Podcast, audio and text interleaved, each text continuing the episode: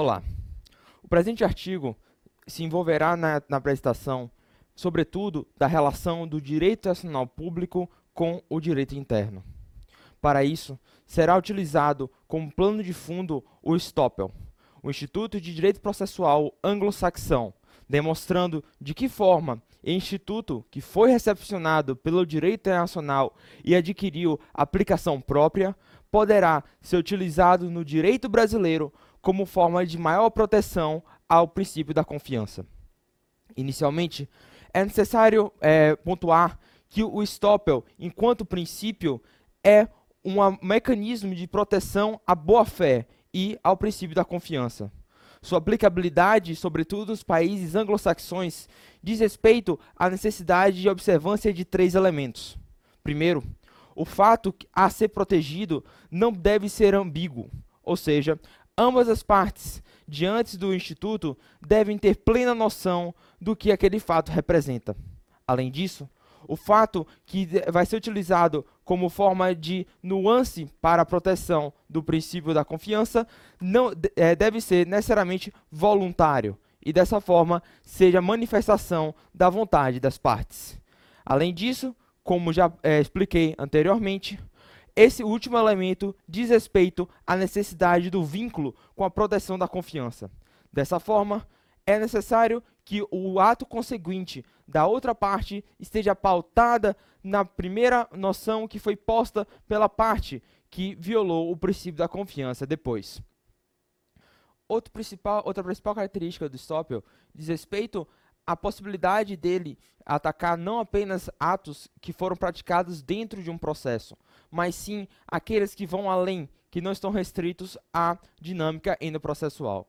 Dessa forma, utilizando como parâmetro o direito brasileiro, é possível a, analisar que o Stoppel produz efeitos da preclusão lógica, ou seja, a parte que violou o direito da confiança pode ter o seu direito de é, entrar em uma ação processual precluída, e dessa forma a proteção à boa-fé se torna protegida para outra parte.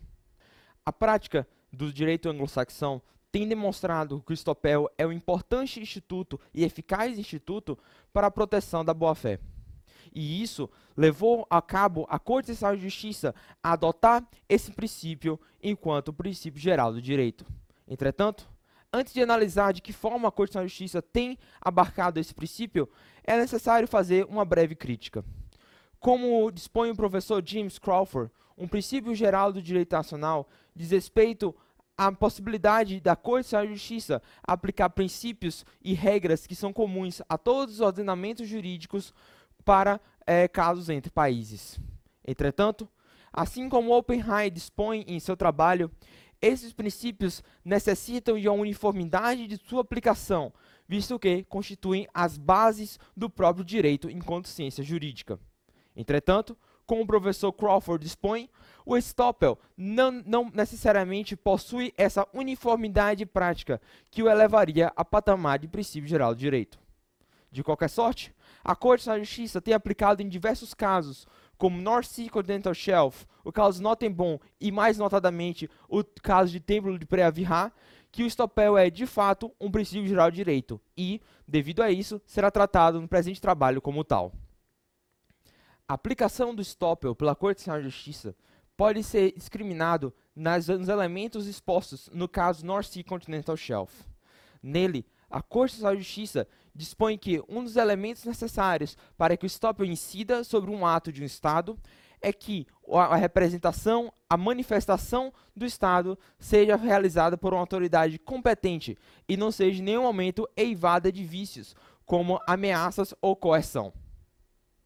Outro elemento que é importante é, discriminar nos casos da Corte de Justiça, sobretudo no North Sea Continental Shelf, é justamente o elemento de que a, o segundo Estado tenha se baseado na conduta do primeiro para poder dispor dos seus próprios atos. Dessa forma, há uma violação ao princípio da confiança, visto que o segundo Estado estaria se baseando em expectativa de direito de que o primeiro Estado não se comportaria de forma contrária a seus próprios posicionamentos. Outro elemento disposto nos casos da Corte de Justiça, aqui de forma mais explícita no caso do Templo Preavirá, é a desnecessidade de prejuízo ou ameaça de dano para que o estopel se verifique. A isso, dissocia-se necessariamente dos institutos de proteção da boa-fé dos direitos locais. Dessa forma, é possível verificar que há uma doutrina própria das cortes nacionais no que respeita ao tratamento do princípio da confiança. Dentro de, do direito brasileiro, entretanto, esse princípio da confiança tem sim seus institutos protetivos. Nomeadamente, podemos destacar a preclusão lógica, o surrectio, suppressio tu quoque e o próprio venire contra factum próprio. Entretanto, é possível verificar que esses institutos, apesar de terem o mesmo objetivo do que o Stoppel, não estão necessariamente aptos a proteger a mesma gama, o mesmo escopo de aplicação que o Stoppel possui. Nesse sentido, é possível verificar que a preclusão lógica diz respeito à prática de atos endoprocessuais e seu escopo de incidência diz respeito apenas aos atos dentro do processo. Dessa forma, apesar do Stoppel ter necessariamente um efeito preclusivo, a própria preclusão lógica não dispõe o mesmo escopo de aplicação que o Stoppel e dessa forma não é suficiente para abarcar toda a proteção da confiança, da confiança que o Stoppel conduz. A essas características, soma-se também a necessidade de que, para a efetivação da preclusão lógica, haja um dano, nem que seja de natureza processual. Ademais, os institutos do Supresso e Surresto do Quoque são, de fato, derivações de uma mesma noção de proteção à boa-fé. E o grande problema em relação a esses institutos, diante da comparação com Stoppel, é que eles são é, incidentes sobre casos específicos. Dessa forma, podem levar a uma confusão ao operador de direito, uma vez que a uniformidade em um único instituto, tal qual o Stoppel, levaria a uma utilização mais adequada e mais efetiva e eficaz do, da proteção da boa-fé e ao princípio da confiança. O outro instituto, Venire contra Factum próprio, é sobretudo um dos mais importantes institutos de proteção à confiança do direito brasileiro. Entretanto, ele requer que o dano exista e, dessa forma, diz respeito a, de forma contrária ao Stoppel. Além disso, eles respeitam a proteção contra comportamentos contraditórios, sendo que o stop das cortes nacionais também abarca os comportamentos meramente inconsistentes, de forma similar à desnecessidade de constatação de dano. Dessa forma, pode-se identificar lacunas no direito pátrio brasileiro no que diz respeito à proteção da confiança. Inicialmente, não há proteção à mera inconsistência. Não há também a possibilidade de proteção da, da confiança no sentido da preclusão sem a necessidade de verificação de um dano. E além disso, essa multitudinidade de institutos jurídicos protetivos da boa-fé pode levar a uma confusão do operador de direito. E, dessa forma, uma vez que a proteção à boa-fé e a princípio da confiança é, sem dúvidas, uma das mais importantes bases do direito, é necessária a aplicação do SOPEL no direito brasileiro. Uma das formas de aplicação do Stoppel dentro do direito brasileiro podem ser encontrados dentro da, do Código de Processo Civil de 2015, sobretudo diante dos negócios jurídicos processuais atípicos. Esses negócios jurídicos processuais eh, possibilitam as partes de inserirem noções processuais dentro dos seus próprios processos, criando assim, no caso do Stoppel, um microsistema de proteção à boa-fé.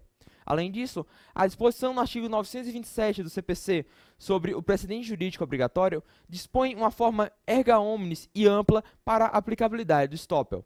Disposto pelo ministro Gilmar Mendes no recurso extraordinário 466343, de que o ordenamento jurídico internacional e o pátrio fazem parte de um sistema jurídico uno, e dessa forma não deve ser interpretado de forma dissociada. Dessa forma, o Stoppel deve e pode ser adotado pelo direito brasileiro e, dessa forma, percebe-se a evolução do direito internacional, visto que resta influenciando outros ordenamentos pátrios. Obrigado, pessoal. Essa foi a apresentação do artigo. Obrigado por assistirem. Qualquer dúvida, por favor, nos contatem através do e-mail abaixo. Foi uma honra ter apresentado esse artigo no Congresso e espero é, encontrar vocês da próxima vez. Obrigado.